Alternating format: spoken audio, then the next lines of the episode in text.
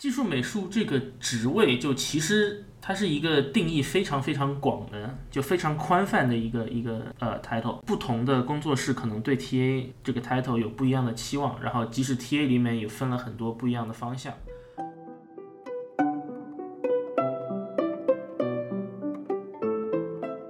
嗨，大家好，欢迎来到游戏面面包房。房 大家好，我是 Bagel。我是 Chase。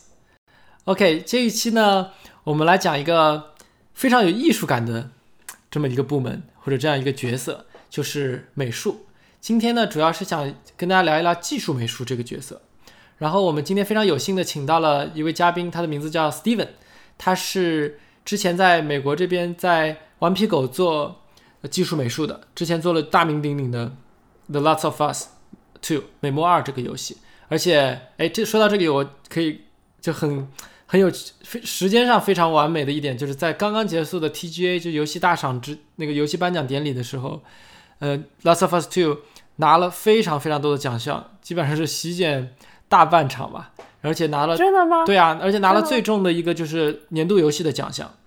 所以在这里，其实虽然 Steven 已经不在那个顽皮狗了嘛，但是还是要恭喜一下 Steven。等会儿可以跟他让他跟跟我们聊一聊，就是在《Last of Us Two》的项目组里的这段怎么说非常有意义的时光吧。获奖感言。对，呃，对，然后呢，现在那现在 Steven 回国了，现在他在上海米哈游继续做技术美术的工作，所以我们今天主要是想跟他一起聊一聊技术美术主要是做什么的，因为我个人呃没有相关的背景或者经验，所以我个人非常的好奇，想多从 Steven 这边学到一些关于技术美术的一些知识。所以话不多说，希望大家欢迎一下 Steven，并且让 Steven 来给大家做一个自我介绍吧。欢迎欢迎欢迎。啊，大家好，我是 Steven 啊，在国内大家都叫我栗子啊，是技术美术，之前是南加大在计算机系毕业的，毕业了以后就在顽皮狗啊做了两年多的 TA，就技术美术，主要就是在美墨尔这个项目，呃，当时进去是项目其实已经在中期了，就是呃二零一八年的那个一三展会过后啊、我加入的，然后一直跟到项目结束。结束了以后，过了几个月我就回国了，然后现在在米哈游继续做技术美术。对我很好奇，就是你为什么就是离开了顽皮狗这种业界大牛，然后回国，所以就是就你的心路历程是什么样的？这也有很多方面的考虑吧。其实就是实际上很比重很大的一点，是因为美国那边疫情没有控制住嘛，然后呃就呃我们工作室就我之前的工作室顽皮狗一直在那个在在 work from home，就在家办公。然后在家办公呢，我是一个人住，然后又不怎么出门，就天天闷在家里，就心理状况特别不好。然后大概过了几个月以后，觉得这样不大行，还是就是求想寻求一个变化。然后这个时候回国其实也挺好的，就国内呃发展的也挺好的，然后也有一些机会，也有一些就一种开疆扩土的机会吧。对，所以就综合考虑就回来了。对啊，尤其是米哈游现在也是在行业的热点上，我觉得你这个转变也是非常非常赞的。是吧？嗯，然后其实我个人现在最主要第一个想问你的问题就是，技术美术具体是做什么的？就它的在整个团队中的主要的职能是什么样子的？嗯，技术美术这个职位，就其实它是一个定义非常非常广的，就非常宽泛的一个一个一个呃 title。然后不同的工作室可能对 TA 这个这个 title 有不一样的期望，然后即使 TA 里面也分了很多不一样的方向。呃，通俗来讲，它是就是去做一个美术和程序，或者说和这些技术含量比较高的一些工具之间的一个桥梁。那么不管是沟通也好，还是说就是把这个复杂的工具，把它呃给它提供一个适合美术的工作流也好，啊、或者说就是帮助图形程序去实现一些啊、一些美术效果也好，就是起到一个中间这个介质的一个作用。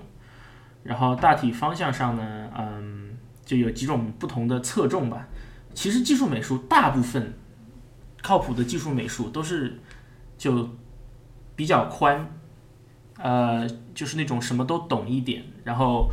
所以不能说这个人是只做什么什么的技术美术，这样的其实我觉得挺少的，啊，只能说是他是侧重什么什么的技术美术。那么几个大的侧重方向，啊，一个是做渲染、做效果，就比较重视于材质啊、灯光这样的，啊，这样就比较接近图形程序。啊，是这样的一个感觉。呃，我在玩皮狗是这么一个职责，然后呃，还有侧重管线的技术美术，就是主要是做工具或者是去完善美术的工作流这样的。然后它的主要技能可能就跟工具程序比较接近。然后还有一些嗯，就比较专精的，就专业方向比较窄一点的技术美术，就是比如说专门负责人物绑定，嗯。或者说专门负责呃粒子特效这样的很多工作室也管他们叫技术美术，这个在顽皮狗都是有分开的抬头，都不叫技术美术的。但是就是广义上的技术美术，这种也是包括在里面。OK，那就是想要成为一个技术美术，主要主要的技能是什么？就是需不需要有非常强的编程技巧，还是有很非常强的美术的功底的？嗯。就是 其实刚才讲也讲到，每个工作室对于技术美术的期待不一样。像有的工作室，它就是你如果是个 TA，那你的这个编程的这个水平一定要到达一定的水平线。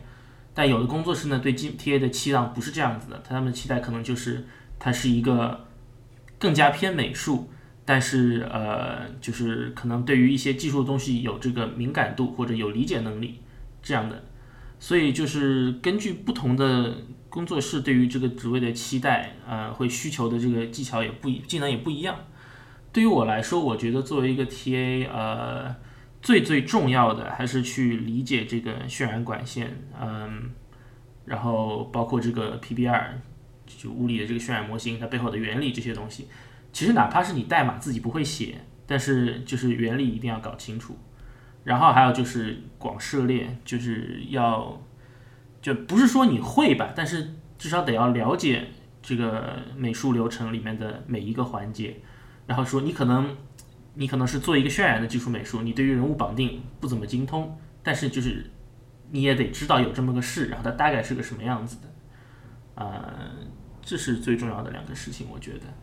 嗯，然后我这边有一个不知道恰不恰当的比喻啊，呃，就比如说，比如说做。比如说做游戏就好比搭房子，对吧？就是设计游戏策划、游戏设计是把这个蓝图做出来，然后，然后开发呢就是把这个基建做好，地基搭好，骨架做好。那技术美术或者说美术的工作是不是一个快乐的粉刷匠的工作呢？呃，你可以这样理解吧，就是。可能美术就是在，比如说它贴墙啊，或者粉刷啊，或者贴瓦啊这种事情，嗯，有点有点类似。然后技术美术可能就是就是给他提供呃快速刷墙的技术，或者给他提供这个特殊的墙面漆啊，就有种这种感觉。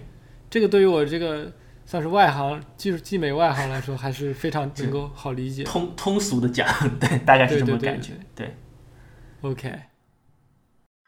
嗯，我我有两个那个补充问题，就是第一个是你刚刚说，嗯，就是说技术美术有不一样的分类，然后你在玩皮狗的话，主要是做一个渲染，呃，灯光之类的。但其实因为我没并没有在那个主机工作室，就是说工作过，所以我可不可以举一些具体的例子？比如说在《Last of Us》这个 project 里面，你做的渲染工作具体是做些什么呢？呃，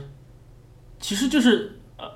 其。两大块吧，一块是灯光，一块是材质。我比较喜欢这样分，在玩 Pico 这个这两个部门也是，就是单独分开两个部门嘛。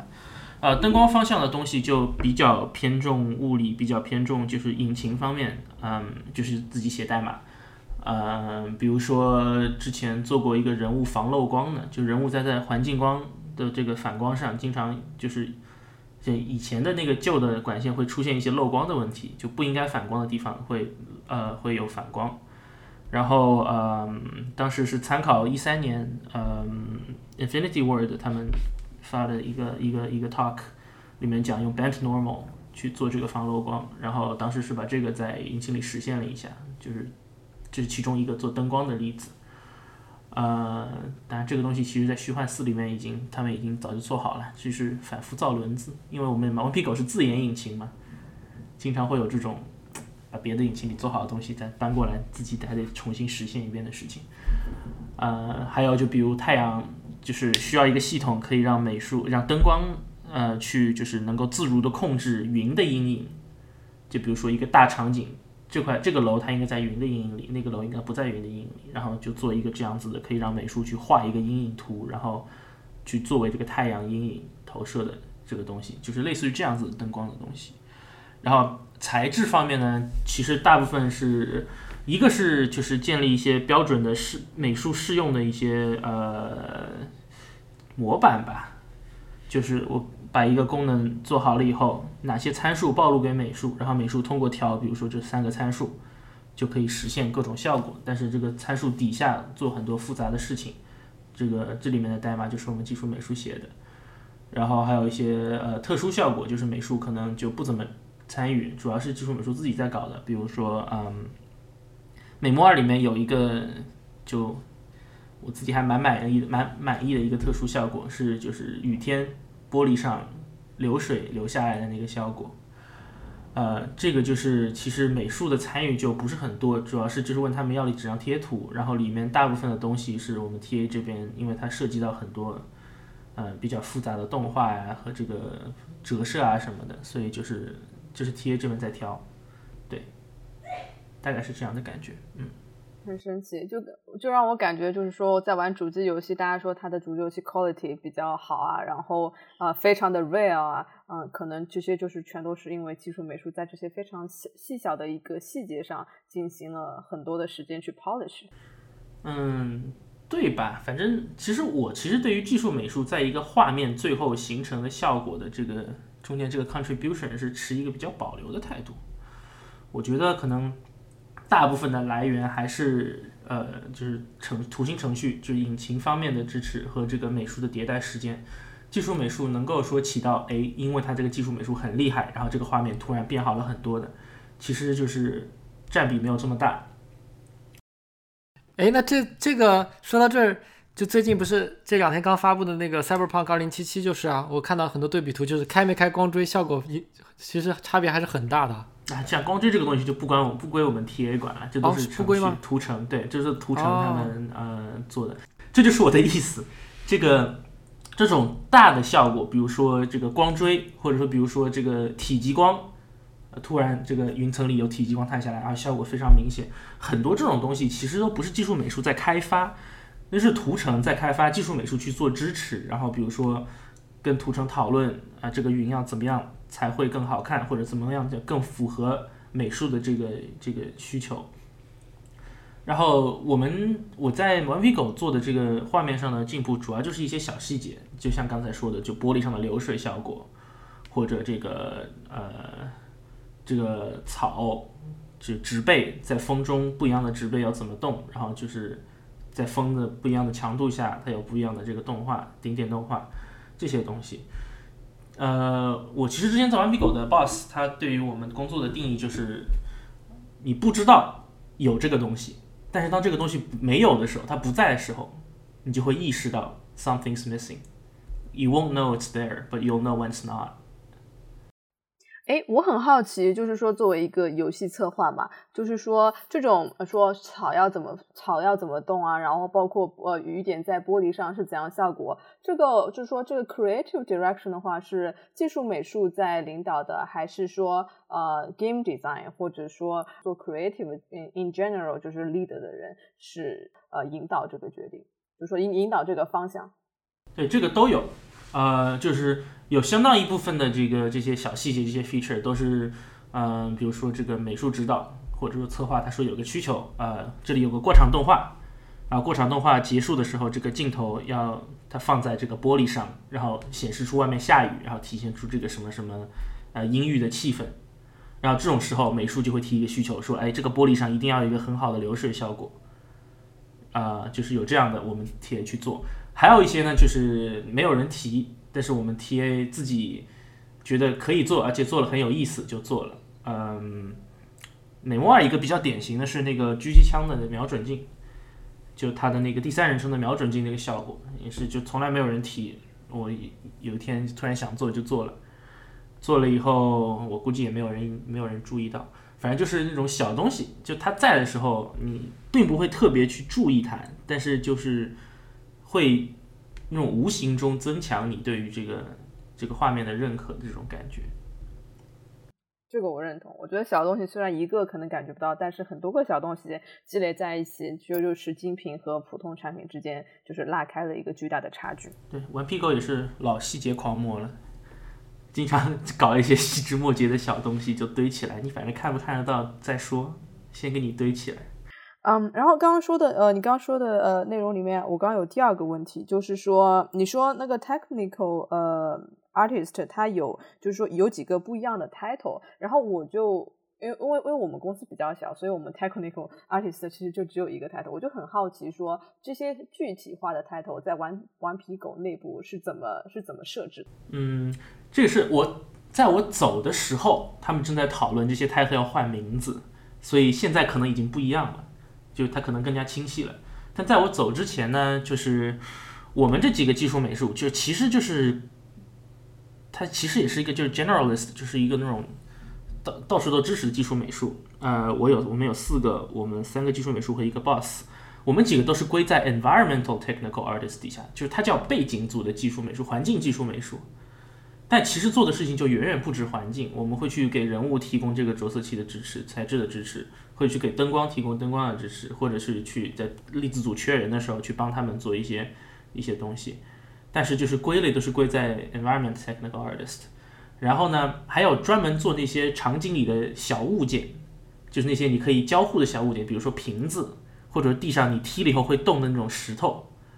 那种在顽皮狗内部也叫 technical artist，但是它只有一个 technical artist 的这个 title，它它前面没有 environment 或者没有部门，它就叫 technical artist。呃，它虽然对外的 title 是 technical artist，但我们内部都叫 foreground artist，就是前景美术。嗯，对他们就是特征是非常偏美术，但是会有一些专门的技术技巧，比如说这个物理，这个就小物件它也有物理效果，或者这个顽皮狗做的还是很好的，就是啊，对，一个玩家角度，因为很多游戏基本上你踢一个瓶子飞出五米远，但是踢一张桌子也飞出五米远，这就很奇怪。对，这我们前景还是很强，就是他们有很多套不一样的系统，呃。就美墨二里面，其实最大的一个是那个玻璃，就是有很多可以打碎然后走过去的玻璃。对，基本上所见的都能够破坏。就是这是其实这个要求就是策划提出来的，就是一个呃一个 gameplay 的需求，希望就是玩家有这个 agency 可以去选择一些自己的这个这个这个路线，然后并且代入感也比较强。对。然后还有人物绑定的，我们就叫 technical director，哎，不知道为什么叫 director 啊，也不是不知道为什么吧。这个 TD 的这个叫法其实是从那个就是电影行业，他们这些都叫 TD，就是呃，就比如说我人物绑定的叫 rigging TD，然后这个灯光的就叫 lighting TD，嗯，就是这是一个可能电影行业更加通用的叫法，但是我们的人物绑定组就全部都叫 TD，那个组非常大。就好几个人，嗯，然后还有就是这个粒子特效，粒子特效其实每一个做特效的人，广义上讲都可以叫 tech artist，因为他要做很多就脚本啊什么的去驱动这个粒子的效果嘛，或者去做一些物理的模拟。但他们就是在 m p i 也叫就也叫 particle artist 或者 effects artist，就这么几块。哇塞，我觉得光技术美术这个就已经。感觉是很多人在做这一块的东西。哎，那我的就是下一个问题，可能就是可能就是说，沿着这个问题延伸出去，就是说，主机游戏公司的一个游戏项目，它一个整体的美术团队的架构是怎么样子？因为我觉得，是不是 technical artist 只是说其中一部分，然后还有很多 graphic artist、UI 什么之类的。嗯，对，嗯，人还挺多的。我玩皮狗当时。具体数量我不知道，但我觉得可能有个一百二十个美术吧，就是不包括外包，就是美术团队，对，光光自由的美术团队有那么多人。嗯，对，这还不包括外包，就是几个大块，一个是背景美术，就是做这种场景的，一个是刚才讲到的呃前景美术，就 props artist，就做这种交互物件的；一个是人物美术，就是专门负责人物的。然后还有灯光和粒子，就是灯光和特效这两块也是单独的。呃，然后动画我们其实，在顽皮狗内不知道为什么就不怎么分在美术这个部门里，也其实交互就是不是特别多，可能他们跟人物组的交互多一些。其实很多动画组的人都不是游戏背景，因为其实工作流差别不是特别大，就从直接从电影或者特效就招过来。嗯，这么几个大块，然后每个大块里面，比如说背景美术里面。啊，它又分几种，呃，就是小的职责。呃，顽皮狗的模式是一个 modeler，就一个一个建模师带一个 texture artist，就是两个人配对，然后负责一块区域，一个建模的，一个做做材质的，负责一块区域。然后呢，建模的就负责建模，做材质的就负责就是把就贴图参数调整去做这些材质。然后会有几个人是就是那种比较。资深的或者就是比较专专精的这种，他们会去 Substance 里面，就是是一个生成这个贴图的软件，去 Substance 里面做很多这种贴图来提供给这个一般的 Texture Artist 使用。那 Texture Artist 也会自己做贴图，但是其实很多时候都是从这个材质贴图库里面直接拉出来贴图用的。对，这是大部分情况，就是这么三块吧，就是 Modeler、Texture Artist 还有呃 Substance Guru。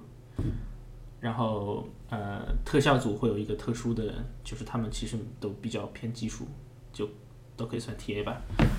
然后灯光这边是分两大块，一个是就是 gameplay，就游戏灯光，一块是呃 cinematics，就过场动画的灯光，这两块分得很开。呃，就是各场过场动画里面，肯定灯光效果是要更好的了，而且就是因为它镜头固定嘛，所以可以做很多特殊的这个处理。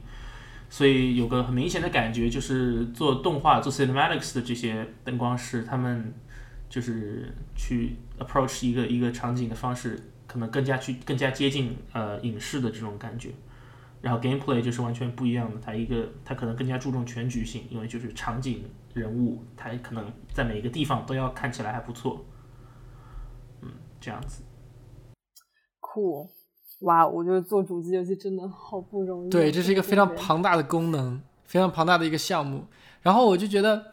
有个问题啊，就是我作为美梦二的玩家，我其实今年年就夏天的时候花了很多时间玩这个游戏，我还是很喜欢的。然后让从美术角度来说，让我印象最深的两个东西吧，两个地方。第一个就是你刚才说的雨天，因为整个整个游戏是在西雅图举行，呃，那个 西雅图发生的大部分时间。对，一直在下雨，但是它的雨水的处理就很好，就像你刚才说的，就是大部分的游戏呢，总会让你觉得一种很油腻或者是非常光滑的感觉，而美梦二就没有这种感觉，会让你觉得很潮湿、很湿漉，但是没有让你觉得非常的光滑，就地面的水的。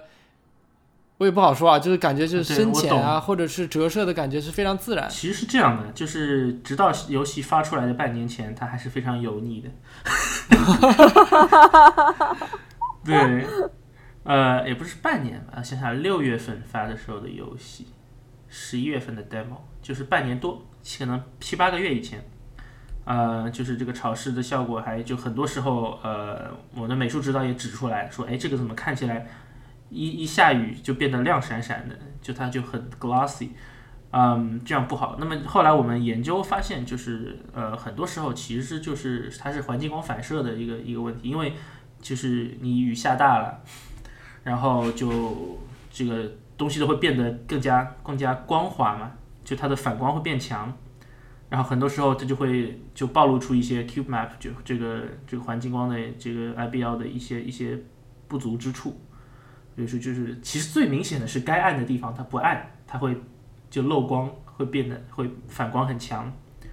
啊，所以就是在这个我们后来就有一个 group effort，我中间也做了好多事情，就是去调这个材质的呃一个 IBL occlusion，就是我们有一个专门的一个一个参数，是就是去掉这个环境光反射的一个一个参数，就去遮蔽环境光。然后呢，这个参数有的时候是通过引擎自己，就是你烘焙一张呃，就呃 light map，它里面会带一个一个 band normal，会自己算这个这个环境光遮蔽。呃，但是很多时候是在材质里面直接就是手画的，比如说你有一个一个一团灌木，然后呢，它雨水淋上去以后，它就会就它中间就开始闪闪发光，那其实是不正确的，因为中间的这些光都应该会被它的外面外层的灌木给挡住嘛。所以我们就是，呃其实这件事情主要是我了，就是会这个在那个顶点颜色里面去烘焙一些信息，说这个地方它是中间的灌木，然后它就这个地方去去掉它的环境光，呃，嗯，所以是一个是环境反光是一个手工的过程，是你很多就是其实绝大部分都是手工调的，哇，对，没有，这是我刚才其实是，呃，你讲，没有啊，就是这个是我刚才说的第一个嘛。然后还有一个让我印象非常深刻的就是他他会把很多 UI UX 的活儿，UI UX 能够完成的事情，但是他用用真实的动画或者物理来表现出来了。就有一个让我感触很呃印象很深的就是装备的那个 modify。啊啊，对，对，就是你所以就去那个工作台去升级修那个升级你的装备、你的武器，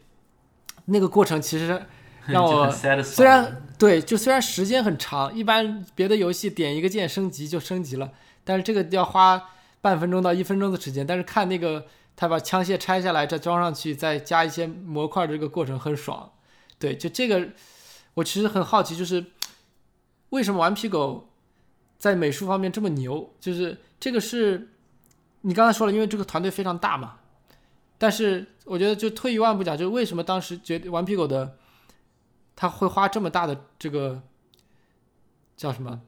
成本或者是重心在美术上面？还有就是为这么牛的原因，还有有没有就是自己自研引擎也帮了很大的忙？就我很好奇，就是自研引擎肯定是有很大的效果的，就是，呃，其实就很多时候你说这个游戏它看起来就像个虚幻四做的游戏，这其实就是引擎里面的一些东西也，呃，就是可能它的它的 BRDF 的参数是这样子的，就是它有细微的不同，或者说它的这个 TAA 呃 temporal anti-aliasing 它是这样子的，也有细微的不同，然后这个所以各个引擎有一些小的画风上的这个差异。然后会有这种感受，呃，这是其中一块。而且确实，我们的引擎就是我老说我们的引擎，我已经走了。顽皮狗的引擎，呃，他在做他的这个这个品类游戏里面，就是这个线性的这个呃叙事体验的游戏里面，啊、它是一个极度特化的引擎，就是它在这种这种美术的，就是这种画面效果的表现上也好，或者说在这个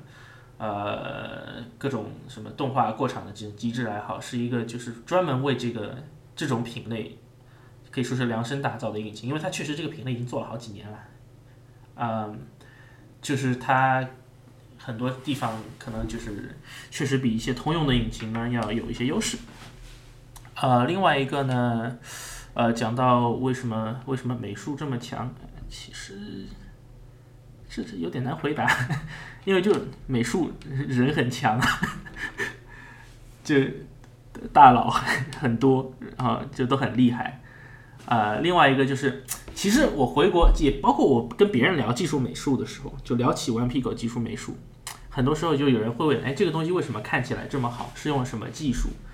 呃，就这个，比如说这个植被，它看起来这个厚度非常非常黑，非常这个呃厚实，非常 dense。然后呃，但是呢，这个动画也很好，然后渲染效果也很好，又又这么多，然后这个分布也看起来很就是 artistically pleasing。然后说你们是用什么？又是用胡迪尼做的吗？啊，这种时候我就很尴尬，你知道，就是不是怎么讲？啊不好意思，这些是手做的。所以，哎，这个所以说，哎，你觉得国内和顽皮狗这种业界领先的大牛公司的差距在哪？你觉得主要是在大家抠细节的能力或者态度上吗？而不是工我说？句实话，我在国内没有这么长的工作经验，我到现在米哈游我才两三个星期嘛，然后并没有这个明确的感受说差距在什么地方。呃，但是就是哪怕说我我们在国内工作过，有一个很明显的就是游戏的开发周期实在是不一样。它短是吗？对，就是呃，你想，就是你在国内做一个手游，你可能就是腾讯好多游戏，我印象也都是两年开发周期，啊、就哪怕是那种比较酷炫的手游，然后你要做端游的话，呃，可能就到三到四年，但是国外呃很多这种三 A 大厂就是有那种蠢驴精神，你知道吗？就是我一个游戏，我从一开始的这个核心概念出来以后，然后我去花这个六到八年的时间去做它，呃，就是感觉不太一样。就是包括就之前那个《地平线》Horizon Zero Dawn 那个游戏，就是开发的前七年都是个垃圾游戏，然后到最后才这个这个就他们做了一个 talk 嘛，就是这个开发前七年这个游戏都很不好玩，然后直到最后的一两年时间，呃，这个游戏才变成就是之后大家看到的 HCD。Deadline 是最高生产力。哎，还有不是吧？索尼爸爸就真的支持。就花了很多很多很多时间去迭代，是人力这个小事很多。而且说实话，顽皮狗因为它的这个名声在外嘛，就是它招到的人都是那种比较强的，就是它美术可能想在业内也是比较厉害的美术。然后这种就是你相当于是既有厉害的人，又有很长的这个开发周期，同时还都他妈加班，顽皮狗是加班出了名的，对。嗯，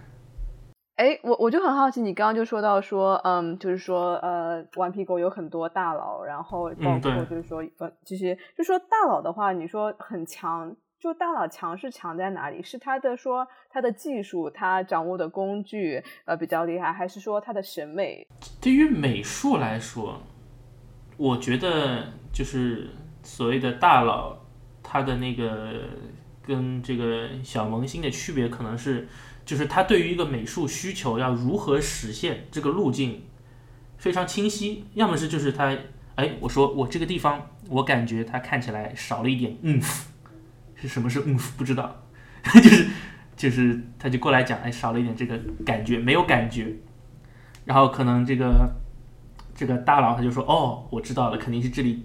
这个角落缺一点饱和度，或者说这个材质看起来就是没有 specular response，或者什么这种，或者说这个有你跟他讲这个材质看起来闪闪发光，然后呢有点太亮了，他就会马上知道，哎，如何通过什么样的方式可以减低它，呃，这样子就是说，可能主要还是就是。也许你给一个不是特别有经验的美术，给他更多的时间，他也能够最终打磨到这个样子。但是就是确实时间成本是不一样的嘛，就是经验嘛，经验很重要。经验很多时候是经验。然后呃，还有一个就是这个概念，它叫其实嗯叫概念，有点和那个 concept art 有点混淆。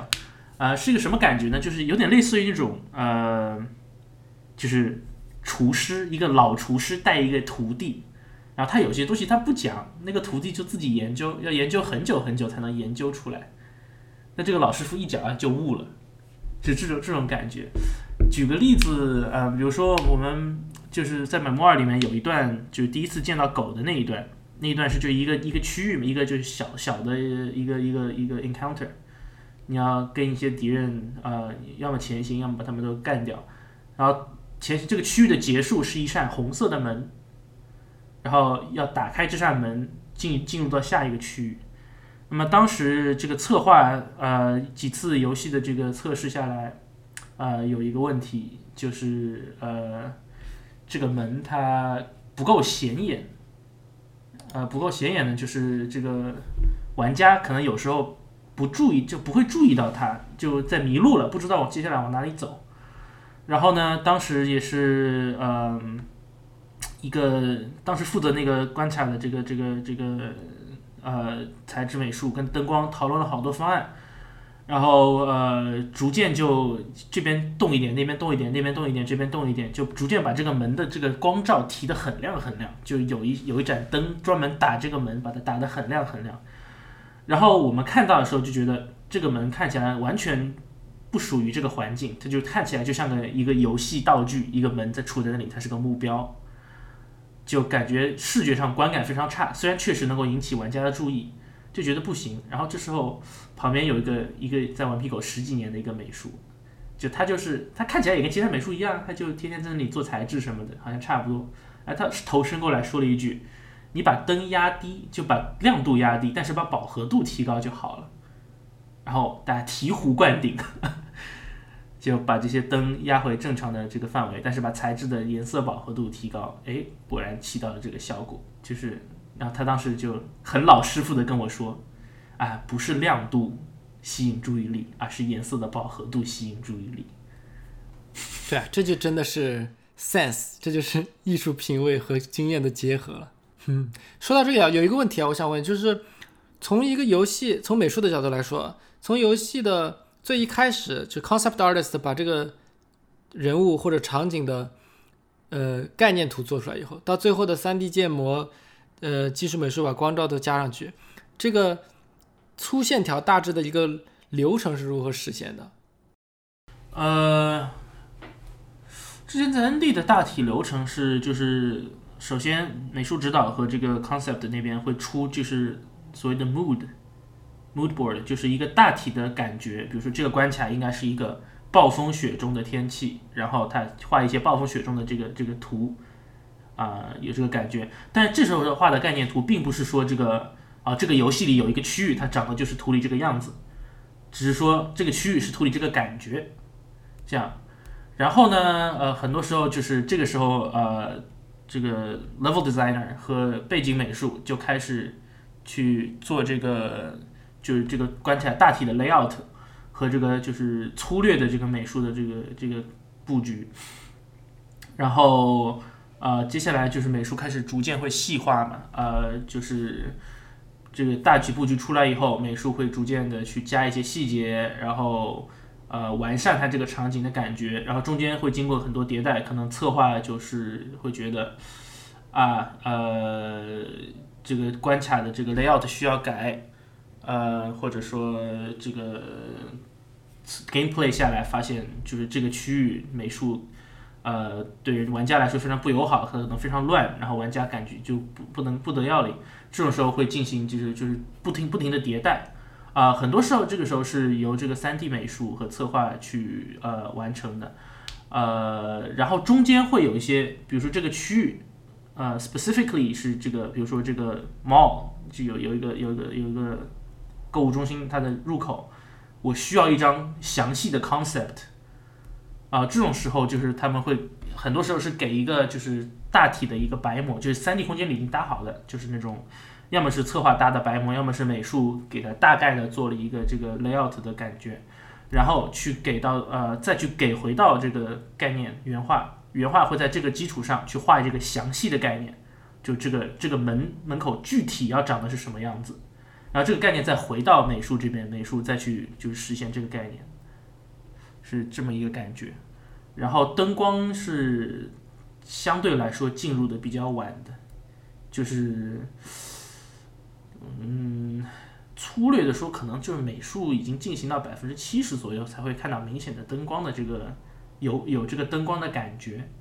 就因为之前它会就灯光一直是乱七八糟的，然后就灯光会慢慢的进来。其实很多时候要这个美术几乎完全调完了以后，就是材质模型完全结束锁掉，然后灯光再去花两个星期的时间去把这里这个关起来灯光去把最终化最终迭代好，嗯，大概是这样子。所以，呃，就拿一个场景来说啊，就从嗯，从你刚才说的，从最一开始 concept art 到最后灯光进来完成作业，大概的时长是多久啊？呃，这个其实就跟场景很有很大的关系，就是对，是有些时候甚至不是规模，就是哪怕很小的场景，如果你几次迭代得不到这个想要的效果，那就会就是不停的迭代，会搞很长时间，比如说。呃，有就有一个难度很大，就美墨二里面有个难度很大，呃，同时也很重要的一个场景，就是难度很大，就是规模又大，然后里面的技术要点又多，就是水族馆。啊，水族馆是就他们不停的回去的一个地点嘛，就是好几次都在那个，而且每次还有一些不同灯光，对，每次都不一样，灯光不一样，环境也不一样，就是它叙事上有区别。那么这个水族馆呢，就是好几年时间。就是一直在改，一直在改，可能就从最早 concept 我就不知道了，就是最早 concept 出来的时候我也没在嘛。但是从我一开始去的时候，这个美术馆就已经有美术在做了，然后到我最后结束的时候，这个美术馆呃不是这个美术馆，这水族馆啊是就是是最后一个结束的，就最后结束的这个关卡之一，但不是实际上最有几个很复杂的，我觉得一个是水族馆，还有一个是那个 theater 剧院，还有一个是那个体育场。嗯体育场其实相对来说没有那么复杂。是吗？让我我，就是但是我看起来还蛮身临其境的。对，体育场它大，然后它这个呃，它的技术难点主要是在优化上，就是你能看到很多人东西很多东西，视距很长。呃，这个是主要的难点，但是就是在迭代上，我的印象里啊，这个体育场是并不是一个不停的推翻重做的一个地方。呃，什么地方是不停的推翻重做呢？那个西雅图开船的那一块，就是水族馆出去啊？就是他开船，他从他在一个一个 mall 里面抢偷了艘船嘛，抢了艘哦，船，那段然后很开出去，开出去开船的那一段，经过了很多很多次的推倒重做。那个，因为我可以理解啊，从玩家角度，就不光有技术的，还有很多玩法的角度，就是让你觉得这条路是很嗯顺的，因为不然然后其实还有工期的角度，因为他那个开船嘛，就规模很大，呃就是因为船也很快，所以他要做很大的一个关卡，然后就是这个投入的人力成本、时间成本都很多，呃，就哪里能做哪里不能做要砍的这些，包括就是玩家怎么样玩才比较不会迷路啊什么的，这些经过了很多很多次迭代，就反正就是有点那种美术要跟策划打架了的感觉。这个我可以理解。对，那这样说的话，真的美术和策划在这些主要的关卡的过这个设计和开发的过程中，真的是贯穿始终，而且要、嗯就就像你说不断的角力，会还蛮有趣的。对，呃，顽皮狗其实就是我，其实我觉得大部分工作室应该也是这个模式吧，就是每一部分关卡就，呃，它会有一两个专门负责的策划，一两个专门负责的美术，然后就是他们不停的去就固固定的人去对，可能这三年里这个关卡都是这四个人。哇，那岂不是很疲劳啊？就是比如说你说水族馆那个搞了好多年，那就一直是这波人在去做这个一个场景。是的，但是就是因为这样，就是你对这个场景极其的熟悉嘛，然后你躺过的坑，你可以你懂得不去再躺，然后你也知道有什么要点，呃，对，然后你也可以就是不停的去做这些小的优化，因为你一天到晚都看这个场景，你就会想做一些细节上的，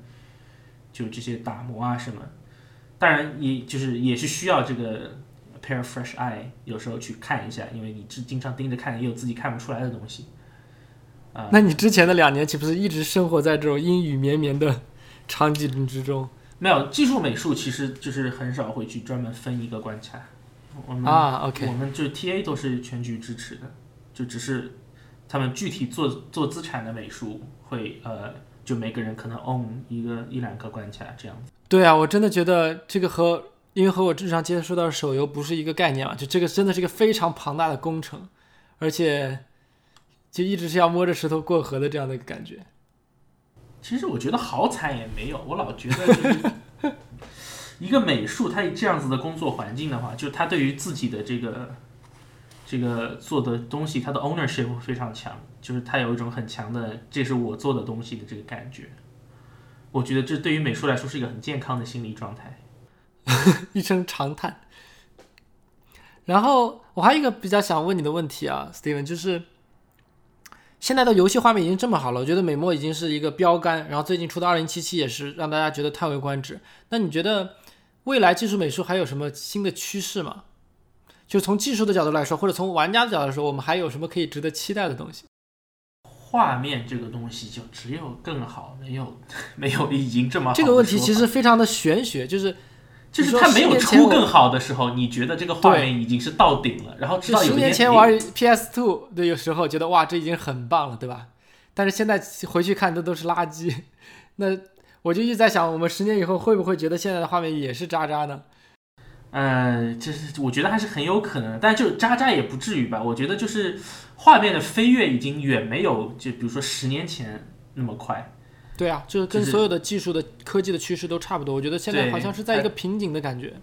呃，能提升的地方还是很多的，但是就是其实我们这种做图形的、做技美的，一直有一个有一个有一个担忧，就是我看着这个画面，觉得它很强，提升了非常多，但是可能一般人看起来没有什么大区别，你能看出来，只是因为你做这个事情。啊、你看到它啊，这个效果是由叉叉叉叉技术做出来的，一看非常明显，然后路人来一看，什么明显看不出来，这种担忧一直是有的。呃，这个怎么说呢？就是你只要做图形、做技美，就一定会一直常伴 你的这个这个职业。呃，至于未来能期待什么，玩家能期待什么，其实哪怕是这个近世代，这个一个小小的，也不是小小的，就是从 PS 到 PS 五，其实才五年时间吧。呃，但是就近世代这个这个次世代这个光追的这个技术，呃，在硬件上可以支持了以后，啊，游戏开始尝试了以后，其实对于画面提升就非常大。呃，就你之前看蜘蛛侠也是，就 Miles Morales 他那个光锥可以让他的这个这个反射在玻璃幕墙上看起来就非常身临其境。而且这个提升还真的不是一点半点。我以前觉得嘛，多个反射有什么大不了的？但是就是在蜘蛛侠那个背景下，就真的是一个非常非常增加游戏体验的东西。因为这其实你嘛，电影里面也经常有这种的，蜘蛛侠跳到玻璃幕墙上，然后看见反射的自己，陷入了沉思什么的。这个在游戏里获得这种体验，这是一种很很好的感觉。呃，除了这个反射的光追以外，U E 五它之前那个 Lumen 那个系统也做了演示嘛，是一个实时的呃全局光照。呃，这个也是就是这个东西是这样子的，你没有它的时候，你觉得没有它也无所谓。但是你玩到了一个有就是有成熟的全实时全局光照这个技术的游戏以后，你再去玩以前的游戏，就觉得差点意思。对，意思就是这种感觉。呃。当然，我对于鱼五的那个那个实时全局光，呃，其实实时全局光说不定就还真是马上 production ready，鱼五也也明年年底才会有了应该，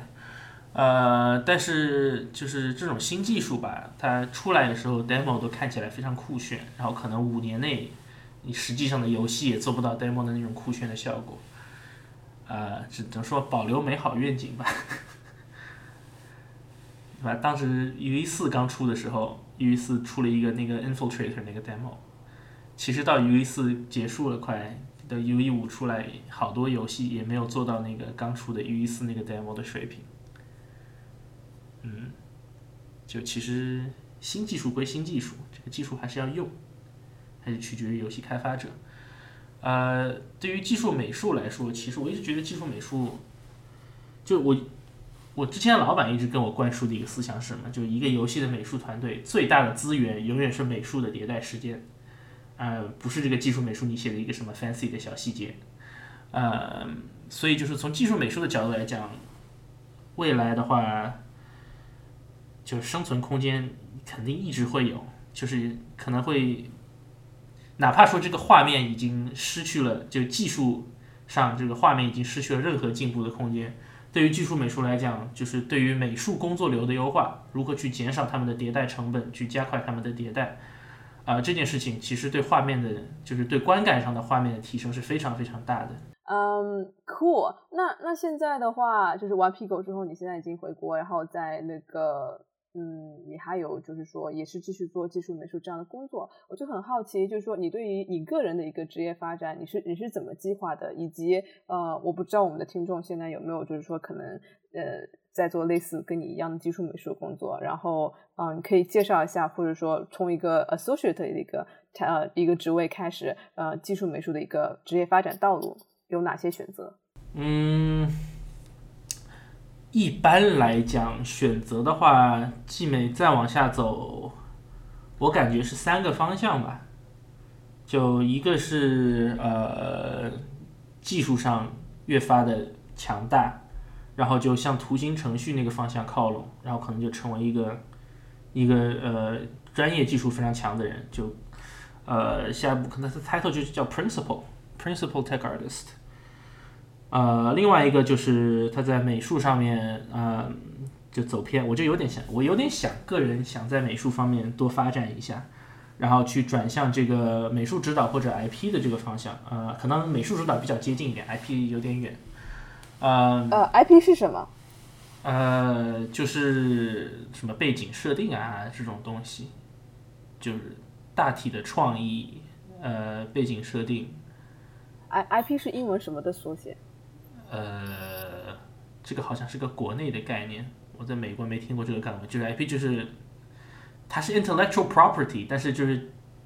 在这个这个职位上，这个这个部门上也不是这个意思，就是指这个创建立这个 IP，呃，就是你有一个你有一个想做出来的一个什么世界观或者一个人物什么的，嗯，这样子，这个我我只能说我感兴趣，但是我这个水平肯定是不行，我觉得可能还是逐渐提升自己的美术水平，然后往这个美术指导方向靠靠比较靠谱。然后还有一个就是管理方向，啊、就是要么去做项目管理，要么去就就做人员管理，就是。呃，这个其实对于技术美术来说，可能是相对来说最合适的一个方向，因为技术美术，啊，它本来在工作上就有很多这个统筹的事情，呃，需要去跟人沟通的事情，需要去呃协调技术和这个艺术事情，呃，相对来说就转管理可能是最自然的一个发展方向。当然，我可能可能我可能兴趣寥寥，有点。我们这个呃节目的固定最后一个问题就是，呃，你你现在在玩一些什么游戏？哎这个时间点肯定在玩 Cyberpunk 了。就还有别的游戏吗？有的，呃，我自驾游戏玩的挺多的，就原神。Cool, everybody, cyberpunk 起来！对呀、Cyberpunk 现在还有什么好问的？大家其实现在肯定都在玩 Cyberpunk。非常非常感谢 Steven，嗯，感谢感谢。来我们的节目做客，非常感谢你的分享。嗯 OK，那这一期就先这样喽，好的。好的，好好，大家拜拜。好，那谢谢大家，嗯，拜拜。